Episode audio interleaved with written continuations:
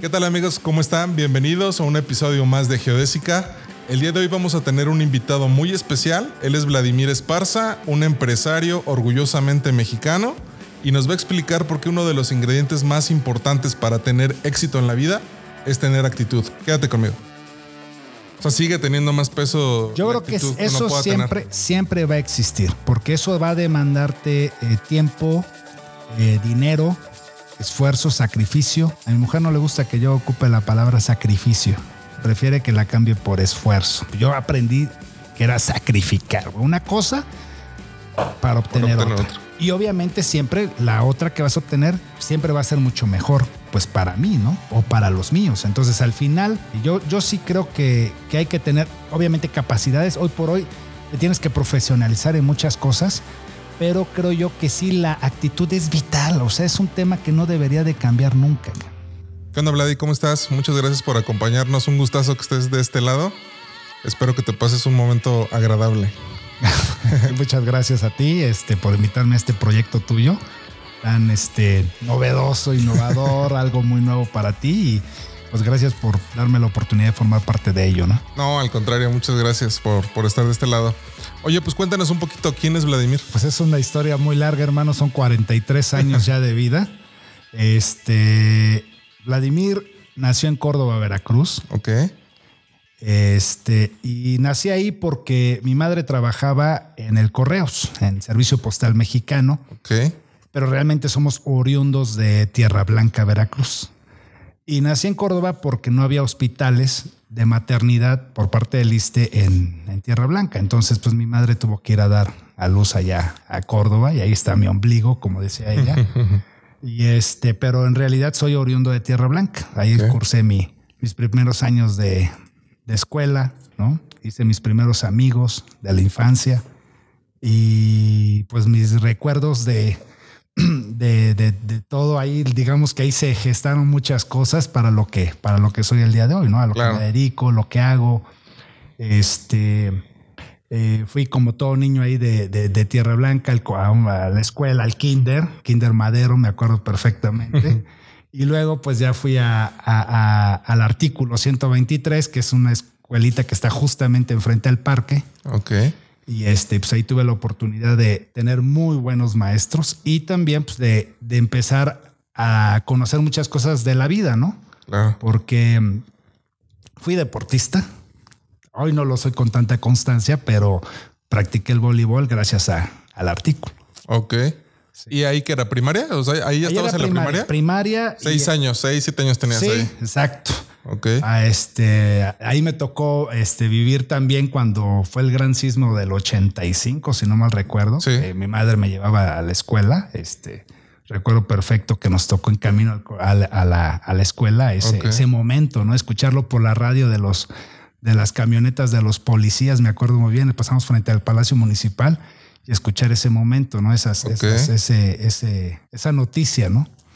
Pero también ahí fíjate que pasé, pasé cosas muy padres. Eh, ahí descubrí que no soy buen corredor, que había que un campeón de paralímpico. Este, pues no, no, no, yo, yo, de esto no soy, no soy nada bueno. Ahí descubrí que, que me cansaba muy rápido para las carreras, ¿no? Este, tuve la oportunidad de participar, ya sabes, en estos concursos de, de entre escuelas, ¿no? este, Interescolar Interescolares, hicimos una maratón. Este, entonces, pues siempre mis amigos este, tenían mucho mayor capacidad que yo para eso, ¿no? Ok. Este, eh, pero, pero fíjate que ahí, cuando iba a cursar el quinto año de primaria, me acuerdo que la maestra nos había invitado, la maestra Eva Pavón, me acuerdo que nos invitó a a que fuéramos por la tarde, como a las 5 de la tarde iba a haber, digamos, un reclutamiento de, de niños que quisieran formar parte del equipo de básquetbol. De talento. De talento de básquetbol. Y mi mamá siempre me hablaba de que algún día habían ido al pueblo los Glotrotters y no sé qué. Y puta, pues para mí eso era como que puta, padrísimo, ¿no? Siempre mi mamá me hablaba que mis tíos habían jugado voleibol y básquet y muchas cosas, ¿no? Entonces, para mí eso eh, llamó mi atención y, voy, me, uno a las filas ahí del reclutamiento y este, y puta, ya iba a llegar. Faltaban tres niños para que llegara, a que me escogieran, ¿no? Y dice, no, bueno, él dice el maestro, bueno, allá hasta aquí. Puta, me quedé con, ¿cómo? Yo- Y yo, o sea, llegué temprano, pero puta, éramos un chingo de chamacos, cabrón. Entonces me dejaron fuera, pero fíjate que ahí, este, pues ese momento marcó muchas cosas en mi vida y por eso te lo estoy compartiendo, por- Gracias. porque precisamente el motivo aquí de la geodésica, ¿no? Pues cómo marcó mi vida esa, ese hecho, ¿no? De que pues, me hizo vivir una experiencia muy bonita en el voleibol. Ok. O sea, yo sin saberlo, sin conocerlo, sin descubrir ese talento que existe en, en, pues, en cada uno de nosotros, en el interior, pues lo vas descubriendo cuando se te van presentando las cosas de manera, pues, Hasta sorpresiva de repente, ¿no? espontánea totalmente, ¿no? Entonces llego, este, me dicen, no, pues hasta aquí, no sé qué. Bueno, pues ya los que sobraron, váyanse allá, ahí está la cancha de voleibol y, y váyanse a, a, este, A a entrenar, a entrenar y a ver si tienen espacio para ustedes, ¿no? Y los que no, bueno, pues a los de atletismo y bla, bla, bla, ¿no? Entonces llego a voleibol y, y ¿cuál fue mi sorpresa? Pues que me encantó, cabrón. O sea, me encantó el boli, este... Yo ahí descubrí aprender a trabajar en equipo, ¿no? A, a que también el deporte es blanco, o sea, no había contacto físico, porque también descubrí, pues, cuáles cosas son las que no me gustan. No me gustan los golpes, no me gusta, o sea, la- ese tipo de contacto físico. O sea, yo veo, hay chavos o gente que le gusta el americano, el rugby, la es bien agresivo y con golpes y todo. Y a mí no, ¿no? Descubrí que era como el tenis, ¿no? Que había una red, que había que estar este, pasando la pelota y, y que sí requería de mucha agilidad y mucha este, destreza pues mental y estrategia. ca. Ok. Entonces, desde ahí, a la edad de los 10 años, este, pues empecé a experimentar eso. Afortunadamente, eh, nos dimos, este, pues empezaron a hacer concursos en, el, pues, en Tierra Blanca, ¿no? En el pueblo, así le digo, de cariño. Y este, y pues a, a nivel regional, y siempre ganábamos, ¿no?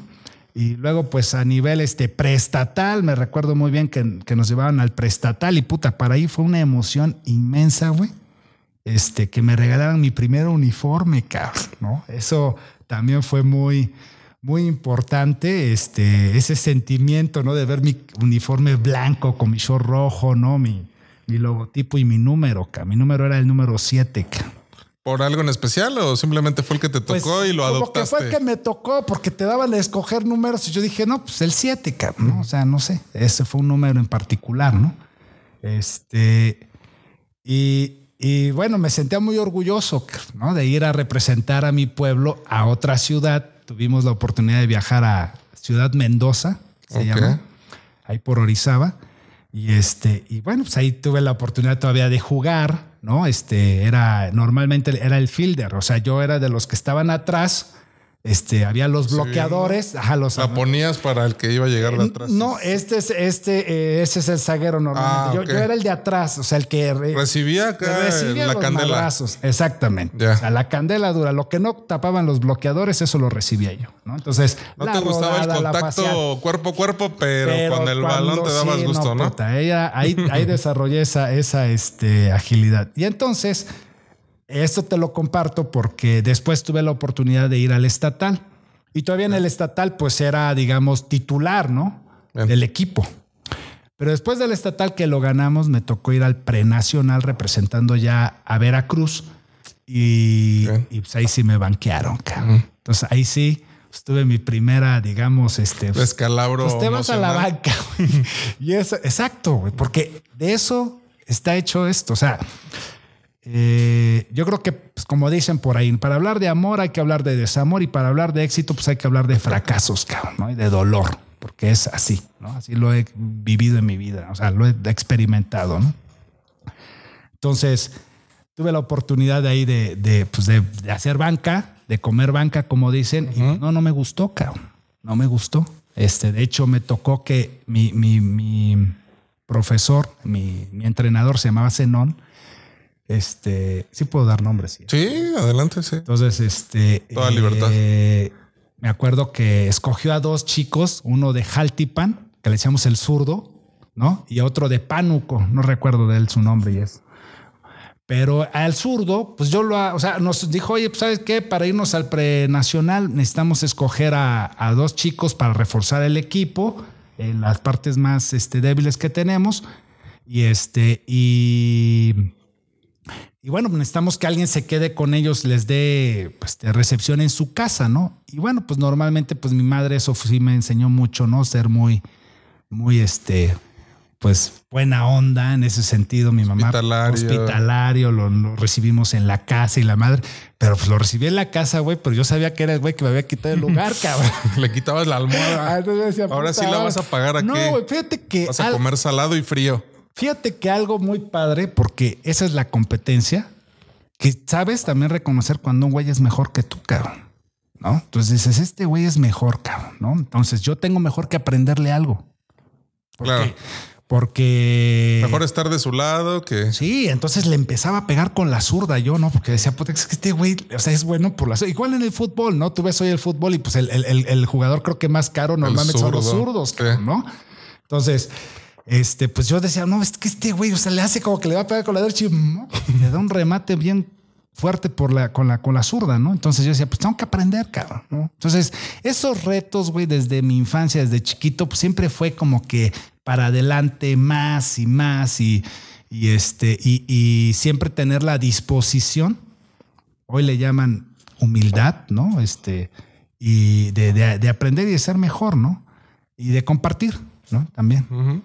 Entonces, este, pues ya tuve la oportunidad de ir al prenacional.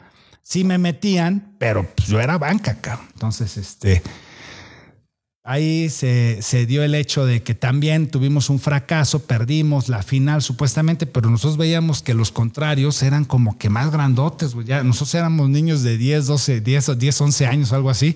Puta, y los otros cabrones ya tenían pelos de pecho y la madre, ¿no? Ya a su esposa le Sí, pasaba el agua, ¿no? sí, güey. Pues. Y con niños y todo. ¿no? Entonces decías, oye, pues ¿cómo está esto? O sea, pero bueno, estuvo reñidísima la final y este, y nos ganaron, cabrón. Entonces, pues ya nos vamos derrotados, segun- segundo lugar, y nos quedamos en el hotel de ahí. Eso fue en Oaxaca. Y nos quedamos en el hotel. Recuerdo que al día de la premiación, que era el siguiente día o por la tarde, no recuerdo muy bien. Pues nos quedamos y dijo el entrenador sano, no, no, pues que se queden los chavos en la piscina, ahí en la alberca a disfrutar y que se relajen. Este, y nosotros vamos a la premiación. Y cuando regresan, no mames, la, la alegría, cabrón, ¿no? Regresan con las medallas porque se habían dado cuenta y Que una, eran- que eran cachirules, y hubo una que denunció, una profesora o algo así, que denunció que estaba estando ahí en, en, en la premiación, denunció que no, que eran cachirules, bla, bla, bla, y que nos dan la medalla y entonces nos vamos al nacional.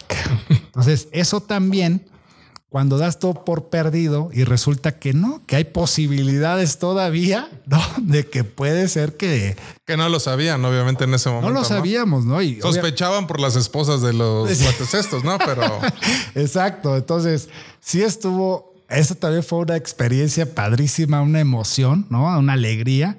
Y este. Y bueno, pues éramos chiquitos y nos gustaban las niñitas de ahí, ¿no? Y me acuerdo que cuando habíamos perdido, pues nos, ay, nos arroparon y ay, que no sé qué. ¿no? Nos cuidaron y cuando ganamos, pues igual. Entonces fue doble el festejo, doble el abrazo. sí, ¿no? Entonces la pasamos muy bien y de ahí nos fuimos al Nacional, a Ciudad Victoria, Tamaulipas. Ok. Y este, me acuerdo que nos fue a, este, a dar unas palabras el presidente municipal ahí de Tierra Blanca y muchachos que les vaya muy bien y les deseo éxito y todo el tema. Y este, y pues nos vamos. Y sí, allá sí la cosa fue más ruda, ¿no? Ahí ya mejoré mi nivel y ya fui titular. Ok. Ahí recuperé la titularidad, ¿no? A pesar de que. ¿Supiste por qué la habías perdido? ¿Te decía el profesor o tú sabías Pues, o qué onda? Porque, mira, era muy estricto mi profesor y en el voleibol somos mucho así de, de, de, de- de- de mucha fraternidad y mucha, este, no sé si Mucho has visto, equipo. pero cuando hay, exacto, cuando hay, como que se hablan las cosas muy derechas y muy directas y en cada punto. O sea, no es eh, en- después del partido, no, No, ahí mismo, no, oye, mire. Entonces hay mucha energía ahí, ¿no? Mucha energía. Y, y bueno, pues me decía en realidad que pues tenía que mejorar, ¿no? Este, recuerdo haber visto la- la- las películas de Rocky Balboa, no sé si recuerdas la 4 contra Iván Dragon, o creo que es la 4, sí. Y que Iván Dragon, el ruso, pues entrenaba este, muy eh, tecnológicamente box y la madre. Y el otro acá Y el con otro, güey, con la, las, con la cargando cara. las, las, este, la leña, cortando la leña, ¿no? Entonces yo me puse a entrenar porque una de mis carencias era que yo no saltaba alto. Ah, ok. No, y en el voleibol, pues la- tienes que saltar fuerte. No brincabas ni la tortilla. no brincaba ni la tortilla. Entonces me, me obligué a hacer un, ahí en el patio de la casa un hoyo y metí arena. Y entonces a saltar todos los días en la arena, en la arena, como si estuvieras en la playa. Claro, para agarrar este pues sí, Resorte. resorte. Resorte, exactamente. Entonces, pues era hacerlo todos los días, todos los días, ¿no? Este, Te pesó el que te dijeran manco. me eh, pesó. Ya la estás manqueando. Sí, no, me pesó, ¿sabes qué? Me pesó mucho de que me dejaran en la banca. Ah, Yo pues creo sí. que para todo esto, si, si alguien quiere tener éxito y todo, tienes que tener ego.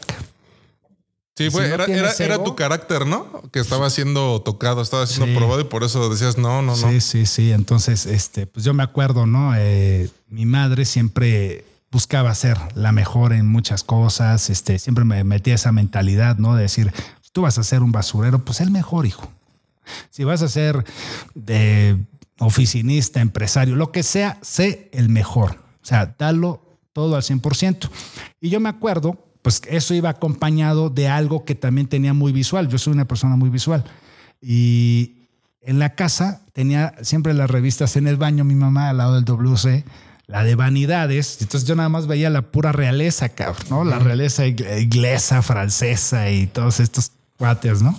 Entonces, pues yo veía, puta, qué padre están estos cuates, se visten bien, viven bien y la madre. Entonces, visualmente me quedé con eso y con la información, con la teoría de selecciones de Reader's Diets. No sé si lo, has- si lo leyeron. ¿El selecciones? Selecciones. Ajá. Entonces, pues mi madre este, le llegaban ella y trabajaba en el correos. Entonces, al- cuando llegaban selecciones, tenía el nuevo. Entonces yo me lo leía todo, leía todo, todo lo que, lo que había ahí. O sea, no Muy sé. aspiracional fue para ti.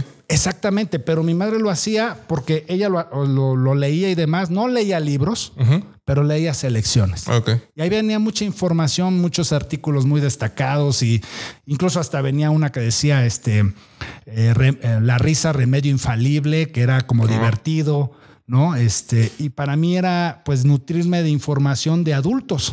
Cuando yo tenía pues, 10 años, o sea, o 7, o 8 y así, ¿no? Ok.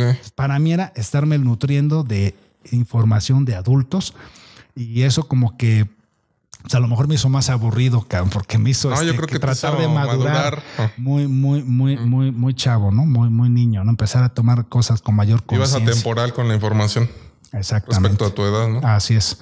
Entonces, eh, pues de ahí, te digo, fuimos al, al- al Nacional aquel y bueno, quedamos en cuarto, tercero o cuarto lugar, ahora no recuerdo, Eh, pero, pero pues fue también muy padre la experiencia este, y hasta ahí se acabó mi, mi experiencia en el voleibol, ¿no? Después continué, pero ya no fue lo mismo en la secundaria porque pues ya no estaban mis amigos, ya no me Ah, sentía ya. con el mismo equipo, entonces fue difícil eh, poderme adaptarnos, sí, eh, un nuevo equipo, este, totalmente, pues éramos, este, ya veníamos de escuelas distintas y demás, y ya no funcionó igual, ¿no?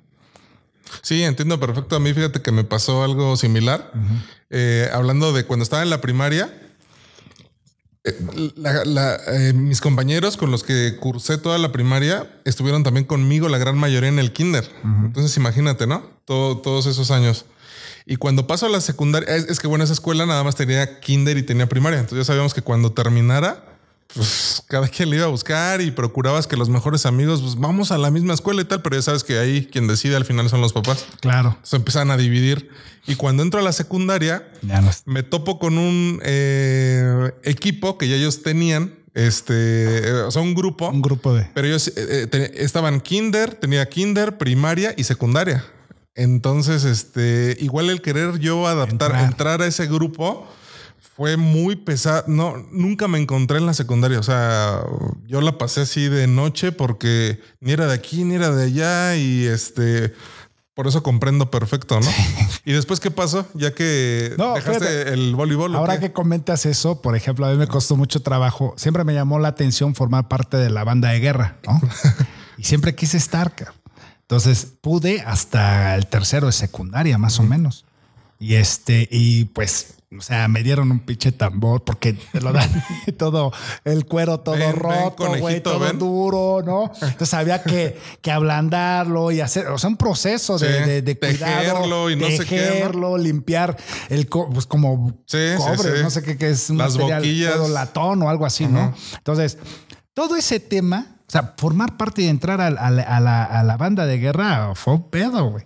O sea, no fue fácil, ¿no? Este, no me de- como dices tú, no, o sea, ya estaba muy cerrado el grupo, muy, muy hecho, y entonces, pues no, no, no fue fácil que me dieran chance, ¿no? Este, además, eh, oh, un re- una- me acuerdo una ocasión que jugamos voleibol, ah, perdón, eh, fútbol, este, y desde ahí ya me empecé a meter al, al- al fútbol. Ah, ok. Este, un día por ahí, no sé, ya te saliendo del- del- de la escuela, este, se organizó un partidito de fútbol y no sé por qué, yo creo que estaba de goleador o no sé, o eran muy pocos defensas, pero metí como cinco o seis goles. Entonces me dijeron, oye, te queremos en la tarde, vamos a jugar contra la prepa, este, el Cebeti 66 y entonces necesitamos que estés tú por la tarde en el campo municipal. Te queremos de delantero, cabrón. Yo nunca fui un, o sea, yo hoy mido un 84, pero yo nunca fui un en, en niño o así, a esta edad, no, no, no, no, no fui, nunca fui alto. Ok. O sea, Yo fui Promedio. promedio, ¿no? Este, entonces, no, pues te quiero ahí, cara. Ah, bueno, yo dije, no, pues ya me aceptaron estos cabrones y ya, ahora sí ya estoy en todo aquí en la, en la, en la secundaria, pero fue hasta como tercero de secundaria. Mientras, pues igual, me costó mucho trabajo este Adaptarte. adaptarme, sí, en la secundaria, en la secundaria, sí. Y ya formaste parte del equipo de fútbol. De fútbol, pero bueno, ahí fui, fui muy maleta, luego me desgarré la, la, la pierna y francamente pues nunca me curé esa lesión. Entonces, este, pues ya. Oye, y esa y es no fui bueno, eh, o sea, me- te digo que para correr me cansaba muy rápido, entonces no, no, no, ¿No te lastimaste la rodilla? este, no, no, la rodilla no, el músculo sí cañón, me lo tengo aquí como partido.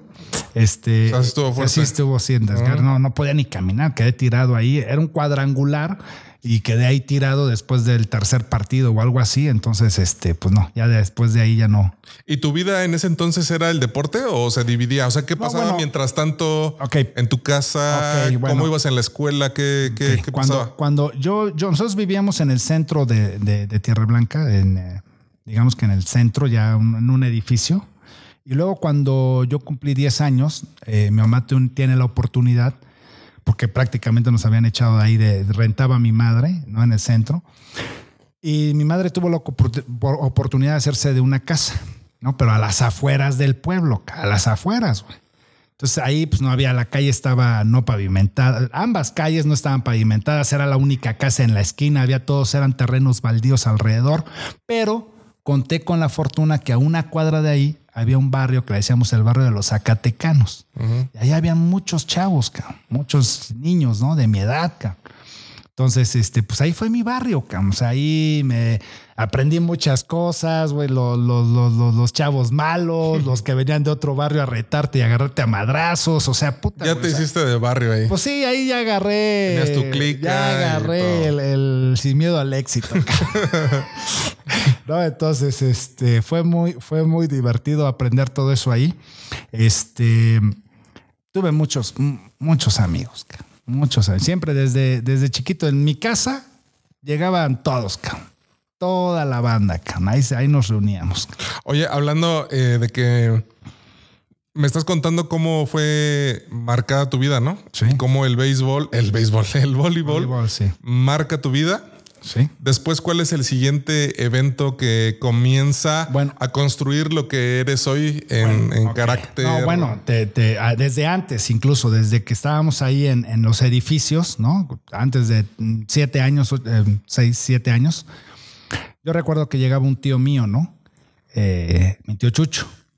Y pues llegaba siempre en un buen carro o llegaba en una camioneta que hacía un ruido extraño o eh, hablaba idiomas y la madre. Entonces yo decía, no mames, o sea, yo, mi papá, cuando yo tenía dos años, se fue de casa. Entonces de entrada, pues ya fue mi madre, fue padre este, y madre, ¿no? A mi padre solamente lo podía ver cada vez que teníamos vacaciones, íbamos a visitarle. Él normalmente estaba en el norte del país. Y íbamos mi hermano y yo a visitarle y veíamos, este, pues lo veíamos, pasábamos el tiempo con él y pues él aprovechaba como para ahí, este, comprarnos la ropita o esto, el otro, ¿no? Como apoyar ahí a mi madre en ese sentido. Y este, pero de quien siempre estuve muy admirado, ¿no? Este, pues fue de mi tío Chucho, ¿no? O sea, él, él marcó muchas cosas para mí. Este. Hermano de tu mamá. Hermano de mi mamá, exacto. Este, siempre eh, me lo admiré, siempre lo he admirado, ¿no? Hasta el día de hoy. Eh, y bueno, pues en ese momento empezó a ser mi primer héroe, ¿no? por así decirlo. Yo decía, wow, este habla idiomas. Este, mi madre y mi tío pues tuvieron obviamente también una infancia muy precaria, ¿no? Y cómo lograr ver que él ya pues hablaba italiano, francés, inglés, viajaba por Europa, este, hacía negocios y y pues cada vez te digo, lo veía. Tenía aquel viejo New Yorker. Ustedes están como que muy chavos, pero a mí sí me tocó conocer al New Yorker, ¿no? Que hablaba, que cierre usted la puerta y la malla. Ay, cabrón. O sea, el carro te hablaba, güey, para que te recordaras de que cerras la cajuela, la puerta o cosas así, ¿no? Entonces, puta, eso, güey, para mí me Ahorita creo nada más el Tesla, ¿no? Eso quién sabe no, si lo... No sé si lo diga, pero aquel era famosísimo, el New Yorker. Entonces, cuando lo vi, dije yo, puta, no mames. O sea, no, mi tío, güey, vive bien, cabrón. Este sí sabe, ¿no?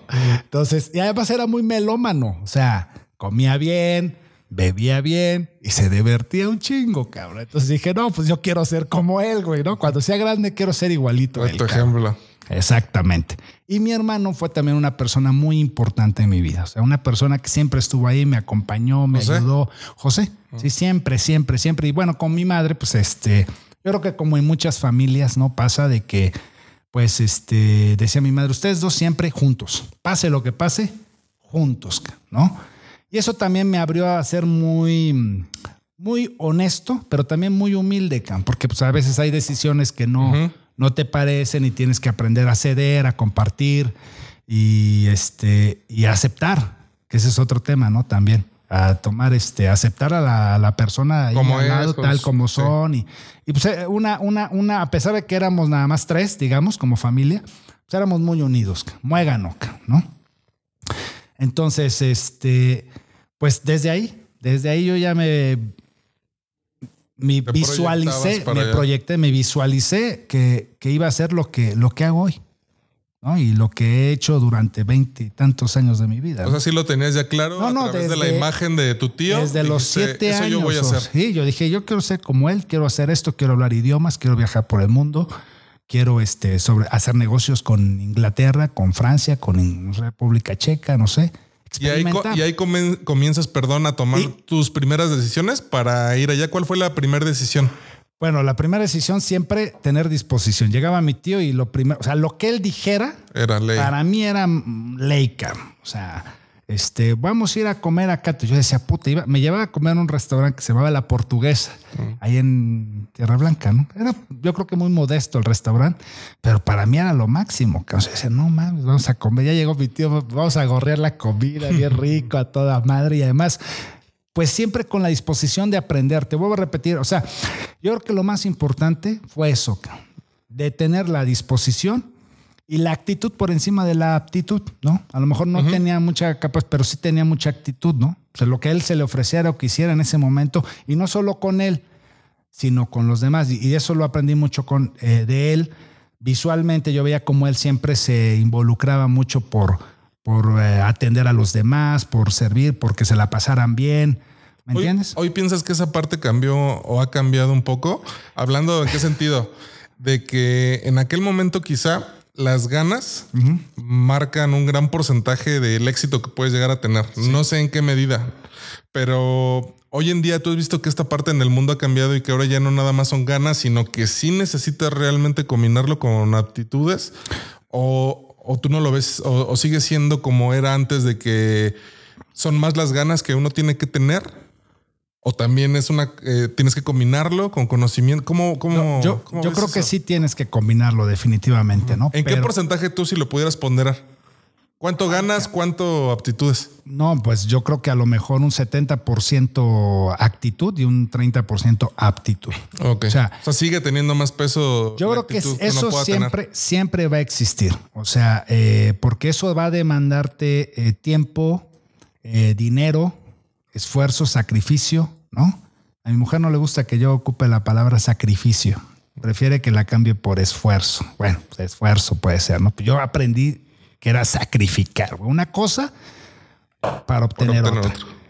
Y obviamente siempre la otra que vas a obtener, pues siempre va a ser mucho mejor, pues para mí, ¿no? O para los míos. Entonces al final, este, eh, yo, yo sí creo que, que hay que tener, obviamente, capacidades. Hoy por hoy te tienes que profesionalizar en muchas cosas pero creo yo que sí la actitud es vital, o sea, es un tema que no debería de cambiar nunca.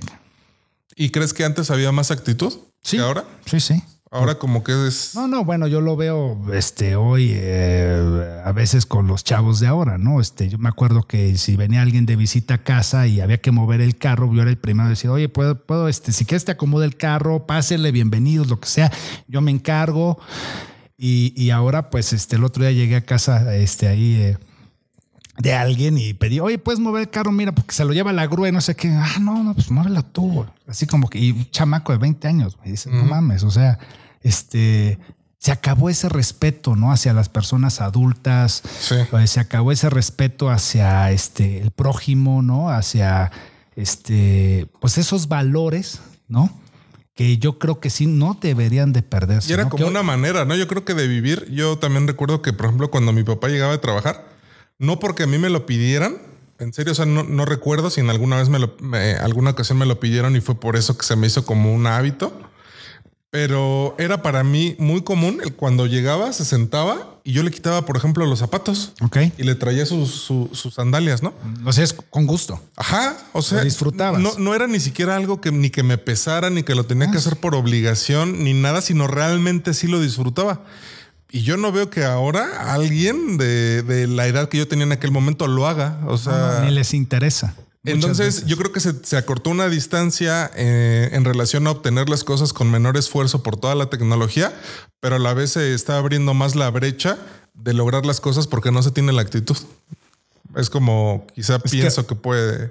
Es que hay muchas cosas que se han facilitado. Creo que hoy en día todo el mundo tenemos al alcance de nuestro teléfono celular absolutamente todo tipo de información y todo tipo de acceso a compras, a pedidos, o sea, lo que quiera, comida, a lo que, a lo que quieras. O sea, pues eh, a los videos, a la televisión, a los partidos. o Ser sea, muy autodidacta, muy independiente. Exactamente. Entonces, está difícil que, que- que- que la gente haga algo. eh, bueno, se ha perdido, ¿no? No es que no exista, todavía existe, ¿no? Hay gente que está dispuesta, pero, pero de eso depende mucho la disposición de la gente. Es- yo creo que es vital para, para cualquier ser humano. Esa es mi vida, es mi experiencia de vida Ok. es muy personal, ¿no? La manera en como yo lo veo. Hoy tengo la obligación de desarrollárselo a mis hijos, ¿no? Tengo tres hijos, tengo la obligación de alguna manera de, de ver de qué manera logro que ellos este, lo, lo, lo, lo vivan. Pero yo creo que también es un poco a través de el reflejo y de, lo, de la acción que ven en, en uno, ¿no? Porque a veces este, es más de lo que ves que de lo que te, te pueden enseñar, pues, ¿no? Oye, ¿qué más del tal- ejemplo, pues. ¿Qué tan complicado ha sido para ti esa línea tan delgada que existe entre decir, a mí me costó, yo tuve todas estas carencias y también toda esta actitud? Y esa delgada línea de decir, ahora yo puedo darle a mis hijos las cosas sin el esfuerzo que yo hice y con tal de que ellos no pasen quizá muchas cosas que yo... ¿Cómo, No, bueno, tienen que ver más arriba. ¿cómo güey. pones eso en Tienen la, que ver más arriba, güey. Tienen que ver más arriba. O sea, hoy están aquí. Yo estaba aquí. Ya llegamos aquí. Ah, aquí de toda madre, ¿no? Vivimos bien, a un buen colegio, no vas al colegio al que yo iba, no careces de la tortita que, o del sándwich que veía a mi compañero que lo llevaba poca madre con todo y aguacate, güey, pues yo nada más llevaba una puta embarrada de frijoles, güey, y un, ja- y un este, jamón. Y no porque mi madre no me quisiera dar algo Sí, mejor, sí, ¿no? claro. Sino porque Queda no claro. había oportunidad, ¿no? No había dinero, ¿no? Entonces, pues si mis hijos hoy sí tienen la oportunidad de echarse eso y hasta parte una pizzita, bueno, pues ellos tienen que, tienen que ver más arriba. ¿Y cómo los ayudas a que vean más Pues, arriba? pues mira, yo lo, lo más importante es, es que, ¿qué quieres ser? ¿Cabeza de ratón o cola de león? ¿Qué quieres ser? Ahora, también es un poco esa parte de la libertad, porque al final yo me gustaría como padre que ellos vayan más arriba, pero así como pueden ver para arriba, pueden ver para Sí, abajo. al final ¿eh? Te es va a un tema de aceptación. Eso ya es muy personal. ¿no? A pesar de que sean mis hijos, Claro. Es muy personal. Yo estaba compartiendo antes de la entrevista. Yo a mi madre jamás la vi tomar una botella de alcohol, ni una cerveza, ni jamás la vi fumar. Sin embargo, pues yo sí me volví un alcohólico. Ok. Entonces ya es un tema muy, pues, muy Sí, sí, personal sí. y es un Decisión tema de cada quien. decisiones que te van pasando y esto que estás haciendo de geodésica es precisamente eso, ¿no? Te van pasando acontecimientos en la vida y tú estás en la decisión día a día de decidir o A o B, ¿no? Y, Claro. y ese A a lo mejor te acerca más al punto de éxito, pero también te puede alejar, Pero va a ser ser- experiencia. hacer una experiencia, ¿no? Entonces, yo sí, eh, de alguna manera les estoy poniendo las bases a mis hijos para que ellos eh, tengan la oportunidad. Por lo menos tengan la oportunidad de Al tomar igual buena que decisión. mi madre lo hizo, ¿no? ¿No? Igual. Ya será cuestión de ellos Ellos también. tendrán que tomar su propia decisión y es algo al cual pues yo no podría este, Sí, influir. Este es un tema muy personal. Claro. Oye, ¿y, y qué pasa con tu tío? Ya fuimos ahí en la, en historia. todo- y luego qué pasa y, y- hacia dónde van ya bueno, ustedes. pues de ahí, de ahí este, eh, tuve la oportunidad que él me, me financiara la, la escuela, ¿no? Me financió lo que ya fue la preparatoria. Yo de ahí, de Tierra Blanca, me vine a estudiar aquí la, la prepa y la universidad. Entonces me dijo, sí, sí, te puedo yo este, dar, eh, eh, paga- pagarte una parte, y- pero también bécate, güey. ¿Tu hermano venía? Sí, mi hermano ya estaba. Mi hermano me Ah, lleva ocho años. Entonces ya él ya estaba aquí, ya trabajaba incluso para él o estaba aprendiendo Ah, ya bien. con él, ¿no? Este, y luego yo, pues empiezo a estudiar, pero me dijo, sí, bueno, yo te voy a patrocinar la escuela, pero pues también busca becarte, güey, porque pues gratis no va a ser, ¿no? Entonces para mí se me cayó la cara de vergüenza el día que, el primer, el primer cuatrimestre en, en el Unitec, yo estoy en el Unitec, este, no mames, reprobé tres materias. En mi vida había reprobado. no.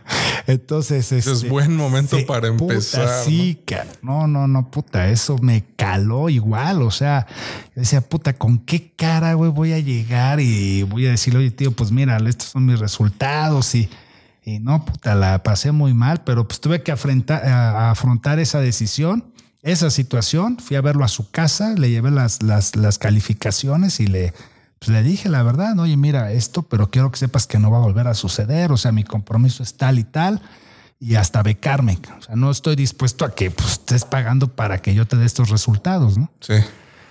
Entonces, este, pues me puse las pilas, güey. Este, pues ahora no sé los chavos cómo, cómo vayan en la escuela. Yo veo a mis hijos ahora por Zoom y todo, Ajá. y suben el Padlet y hacen puta, tienen nomás una habilidad súper chingona, güey. Yo en ese momento, pues no había Waze, había guía roji, güey. Si querías ir a una biblioteca, pues te vas en metro, en pecera, cabrón, ¿no?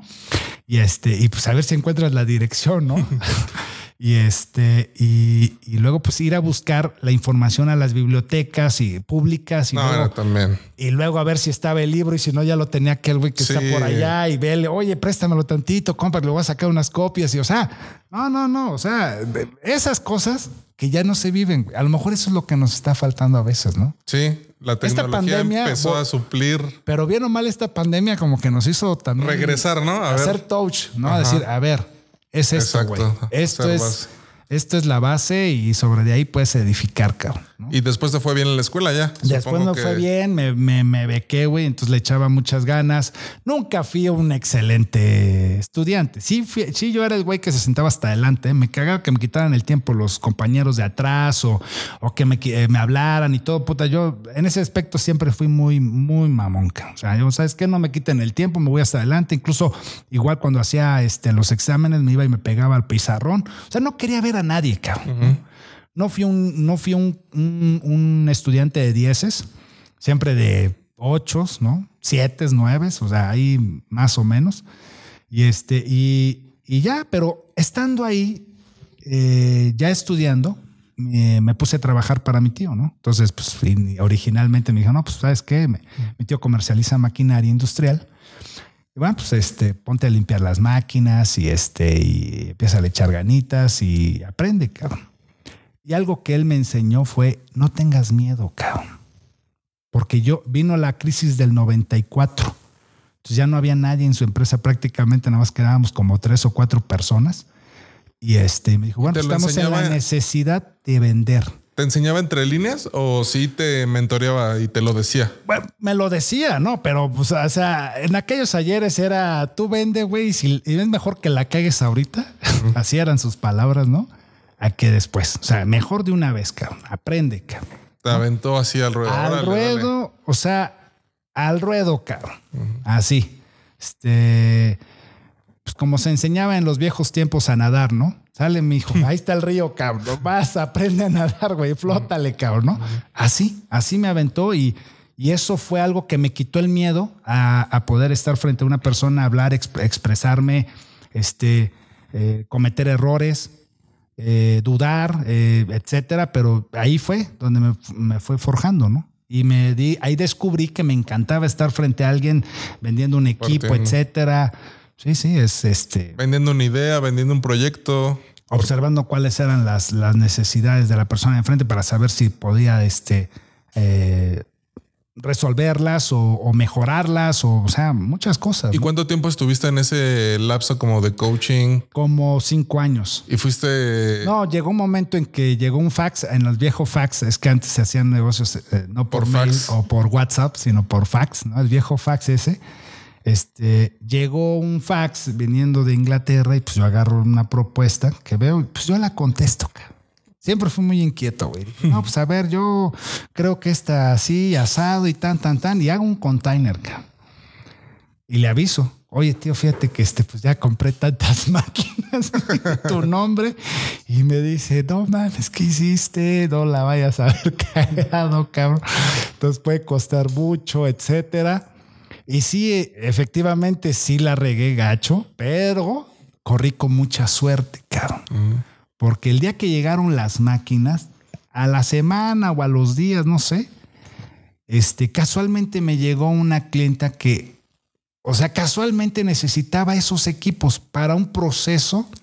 Ella fabricaba botones de estos de anteriormente habían estos botones como de latoncito de no sé si recuerdas, no estos, sino los otros, los de. ¿Como que se abrochan? Como que, ¿Como que pero, clic?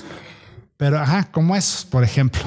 Y entonces, pues le vendí casi todas las máquinas. Entonces, o sea, como que dije, bueno, puta, o sea, pues si crees en el destino, yo creo que no fue casualidad, ¿no? Pues todo eso. Yo hoy creo en Dios y creo que Dios me ha ayudado mucho. Ah, claro. Entonces, este fue así una casualidad, así pum, ¿no? Y entonces yo dije, puta, saqué todo ahí y dije, no, puta, ya la libré, Entonces mi tío casi siempre a sus hijos y a mi hermano incluso, este, cada vez que cumplías 18 años, pues te daba pues, un premio, ¿no? Un regalo. Y generalmente era pues un carro o a mi hermano le dio una moto. Y a mí me dijo, bueno, pues ¿qué te gustaría a ti que te... Ya cumpliste 18, ¿qué te gustaría que te regalara? Y le dije, no, pues a mí me gustaría que tú me enseñaras lo que haces, ¿no? A mí me gustaría conocer Europa. Mi sueño más grande era a conocer la Torre Eiffel, estar arriba de la Torre Eiffel en Francia. Y yo dije, no, pues eso quiero, cabrón. Me dijo, ok, el próximo viaje vas conmigo. Puta, güey. Yo dije, no, a toda madre. Entonces me trepo al avión con él en su momento, güey. Corrí con suerte. Te vuelvo a repetir, es que han sido, no mames, compramos económica. Yo me encargué de todo el viaje. Compramos económica y este, y resulta que llegando a la ventanilla de Air France, pues nos mandan en business, cabrón. Yo dije, no, puta, güey, se metió, puta, eres un, eres un cagón, me eres un crack. Eres un crack, porque, o sea, güey, de la nada te da, es tu primer viaje a un transatlántico, ¿no? Por así decirlo, este, y pues te aventaste en business, cabrón, un viaje padrísimo. Yo dije, bueno, pues, pues por empezamos bien el viaje, cabrón, ¿no? Entonces, estando allá, yo ya vendía máquinas aquí y estando allá comprando los, equipos, este, me acuerdo muy bien en Francia, eh, pues le digo, oye, fíjate que este tono, llévatelo, va a valer la pena, está padrísimo, y yo estoy seguro que lo vamos a vender, etcétera. Lo compramos después de pelear con mi tío bastante tiempo y me dijo, te voy a comprar tu capricho, cabrón. Así me decían, te voy a comprar tu capricho ya. Entonces, va, me lo traigo, y este, y pues cuando llega esa máquina en particular, fue la única máquina que me dejó comprar. Ok. Entonces cuando llega el equipo, sopas, fuera, ya habíamos, habían tres, tres compradores encima de la máquina. Y este, y peleándose por el equipo, porque era una máquina usada, o sea, no puede haber varias igualitas, ¿no? En las mismas condiciones y demás. Entonces, este, desde que se dio el, como un pleito, una discusión entre tres clientes por comprar esa máquina, mi tío baja de su oficina y me dice, bueno, ¿qué está pasando? Y le dije, bueno, pues mira, lo que está pasando es de que se la están peleando. Se están peleando la máquina aquella, ¿te acuerdas el capricho ese que me, me dijo? No. Ya la próxima vez tú te vas a encargar de las compras. El próximo viaje lo haces tú solo. Puta, güey. O sea, siempre me dejaba, o sea, como una responsabilidad que para mí, que quizás para mi edad era muy cabrona, güey. Entonces ya era una responsabilidad de un negocio familiar, de, ¿me entiendes? O sea, no era Pero te curtió eso, fue lo definitivamente lo que te ayudó. Lo que me, lo que me dio. Para mí creo yo que fue lo más este, valioso. Eso yo creo que en ninguna parte lo tienes, ¿no? Claro. Te debe de costar mucho y para mí fue gratis. La verdad eso es lo que más le agradezco. Y una vez que pudiste eh, hacerte ya cargo de todo esto, ahorita ya no estás con tu pues con una con una gran responsabilidad por mucho tiempo, ¿no? Y transmitir el mensaje, o sea, lo que yo había aprendido, bueno, pues en su momento cuando mi tío también me dijo, "Oye, pues ya es hora de que te independices." Este, van a venir ya mis hijos y también tú tienes que buscar lo tuyo y hacer lo tuyo. No fue fácil aceptarlo, ¿no? Porque pues dije, puta, o sea, ¿cómo? Si estamos de poca madre, vamos, vamos creciendo, vas bien, etcétera. Eh, te he sido muy fiel, leal. O sea, ¿cómo es posible que hoy me digas hasta aquí, güey, no? Puta, fue un golpe sasasasazo. Este, pero. ¿Qué hiciste cuando pasó eso? Me refiero a qué acción tomaste. No, pues inmediatamente este, independizarme. O sea, él me lo dijo, no sé. ¿Y tenías el suficiente capital como eh, para independizarte? No, pero sí las ganas y, el conocimiento, que es lo que estás diciendo, ¿no? Es, que, pues, también tenía la, aptitud y la actitud, ¿no? Estaba con esa, con esa firme convención. Y, pues definitivamente para mí, pues a nadie quiere fracasar, ¿no? En lo que uno este, emprende. emprende. Entonces, este, pues en mi, en mi mente no, no existía el fracaso. Había que buscarle y resolver las cosas. Y en ese momento tuve que hacerlo. Este, ese fin de semana me puse a buscar bodegas nuevas inmediatamente Encuentro la primera, doy con la dueña y me dice, sí, hijo, pero te voy a rentar a precio de mercado, no de ahorcado. y ahí aprendí que, bueno, por muy bonita que se vea la gente, también... Sí, tiene su interés. Exactamente. Su necesidad. Entonces, pues ahí, ahí, ahí fue como iniciamos y este... Con tu hermano, de la mano de José. hermano hicimos este, la empresa y adelante. Y hemos ido creciendo y siempre buscando ser muy innovadores en cada una de las cosas. Somos muy pioneros, ¿no? Lo notamos porque mucha gente, pues vemos cómo van copiando nuestros mismos pasos, ¿no? Ok. Este, He visto que, por ejemplo, estás en ya haciendo como mail marketing. Sí. Y estás ahí presente ahí eh, con, los correos y con tu base de datos y todo ese rollo. Tenemos nuestro hashtag. ¿Por qué no le platicas a la gente que, a, qué te dedicas ahora? Bueno, nosotros vendemos máquinas, herramientas. La empresa se llama Euromáquinas Herramientas SASB. Ya llevamos 20 años haciéndolo, pero este tenemos nuestro hashtag, ¿no? Momentos Euromáquinas o, eh, o hashtag Buenos Maquinados. Y estamos este, pues muy contentos. Es algo muy nuevo para mí. Yo vendía máquinas con una foto de un fax. A lo mejor no lo sabes, pero fui tu primer seguidor en Twitter. Ah, sí. Ah, mira, muchas gracias. sí, recuerdo cuando llegó y fui el, ah, pues mira, el primero. Muchísimas Le, le puedo decir a la gente que nos, que nos está viendo, que nos escucha realmente yo creo, lo creo realmente que eres de las mejores personas para vender, o sea, para tu negocio. Muchas gracias. Este, porque hay algo que a mí también me enseñaron y me dijeron, ¿sabes qué? Una negociación tiene que ser fácil. O sea, no, tiene que ser ni, no, no, tiene que haber esa sensación de que estás peleando. Y siempre tu negociación es así. Porque nosotros hemos comprado, le hemos comprado dos, tres máquinas y siempre la negociación es algo de que digo, ¿y ahora cómo le digo esto? Y te lo digo y así de, ¡pum! Así, la negociación es fácil, ¿no? Entonces yo creo que eso también es algo que te fue dejando toda esta experiencia y que, por ejemplo, para, para mí ha sido muy valioso aprenderlo, ¿no? Entonces...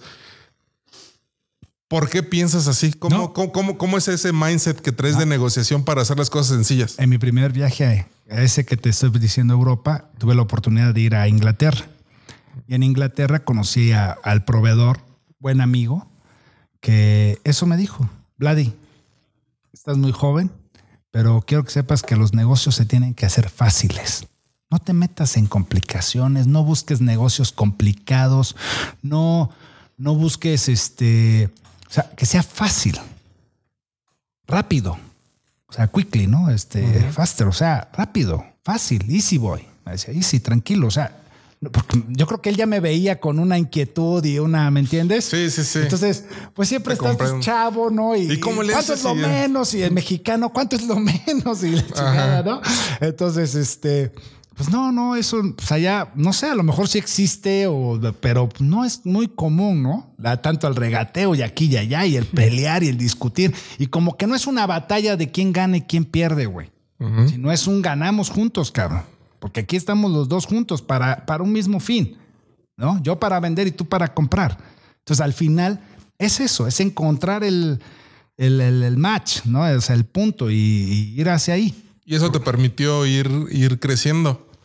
rápido. ¿Cómo es- eh, eso es lo que te quería preguntar. ¿Cuánto tiempo te ha llevado el, el crecimiento de que te independizaste a cómo estás el día de hoy? Porque 20 años. ah, sí, rápido, que 20 años. Empecé muy chavo. Adquiriste otra, eh, ¿cómo se le llama? Otro, otra bodega, ¿no? Sí, sí, o sea, he crecido. eh, eh, Pero ¿qué ha representado eso para ti?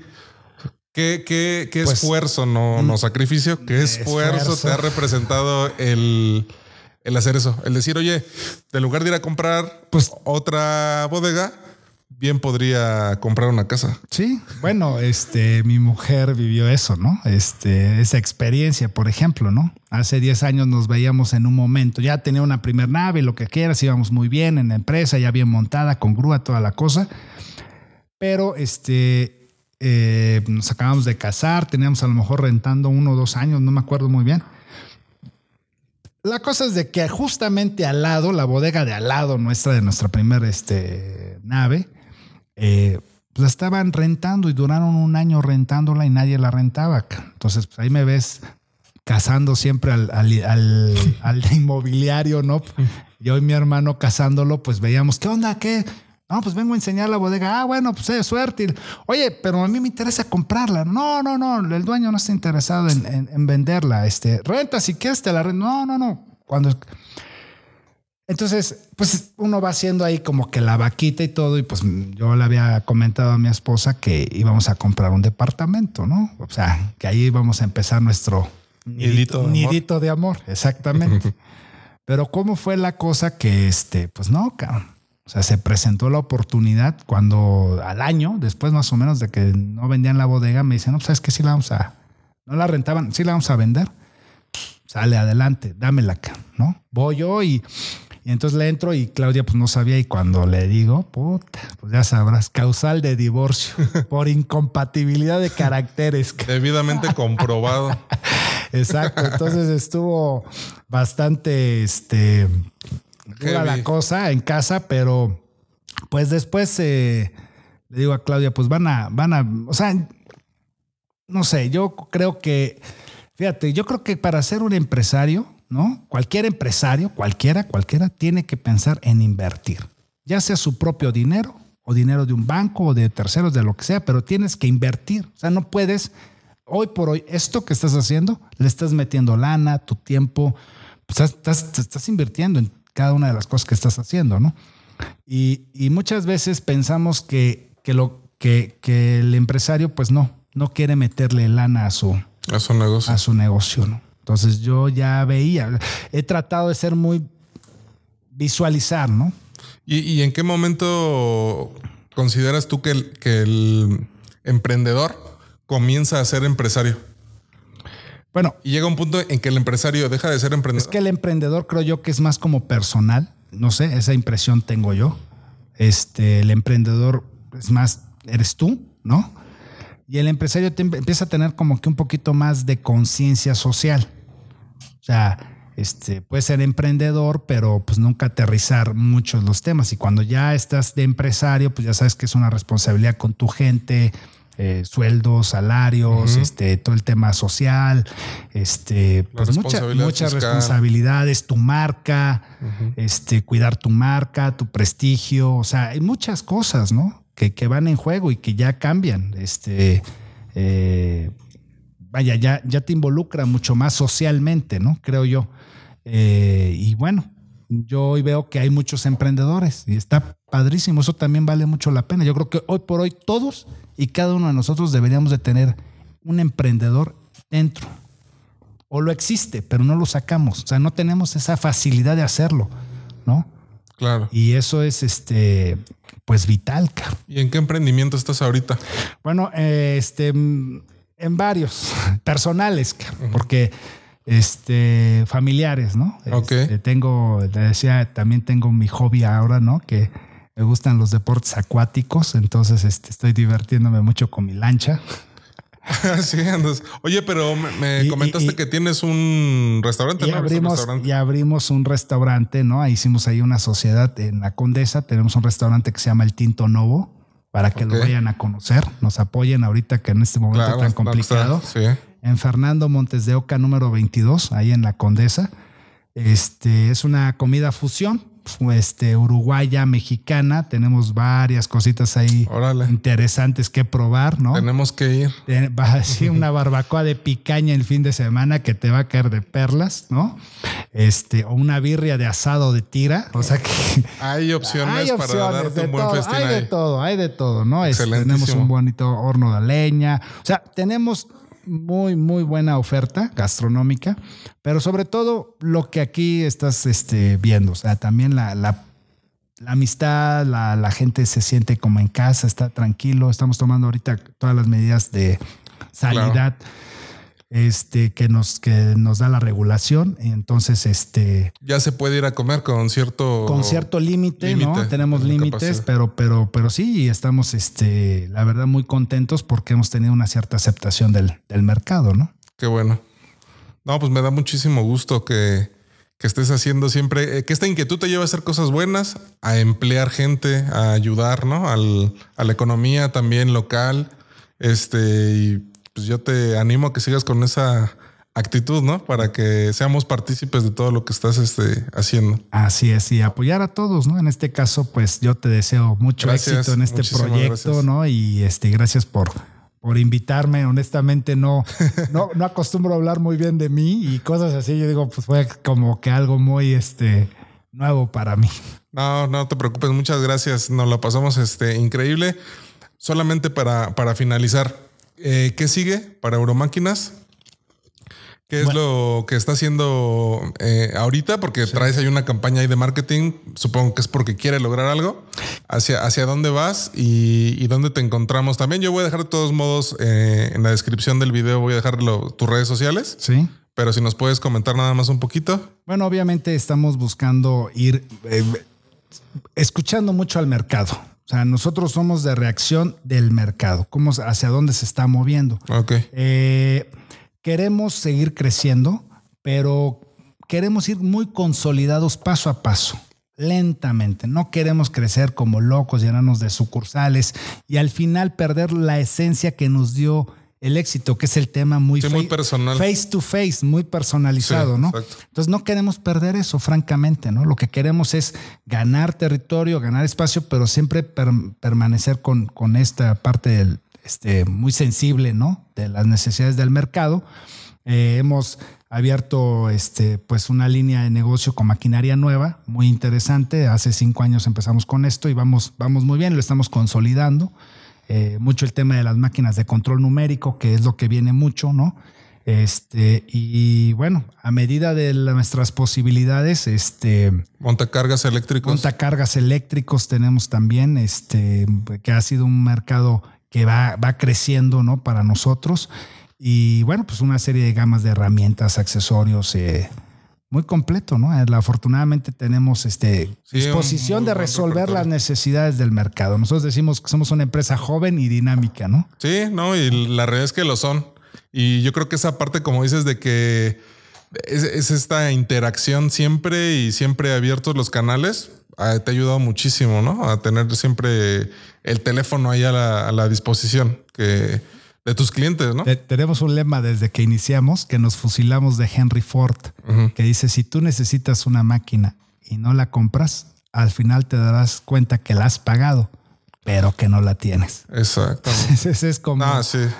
Buenísima. sí, eso nos ha dado mucho éxito. Hay gente que está emprendiendo o que a veces duda, ¿no? En adquirir un equipo o algo, piensa que es un mayor este, problema o algo, o algo más. No, no, es, algo que te va a trabajo que resolver. ya dejaste ir también, ¿no? Exactamente.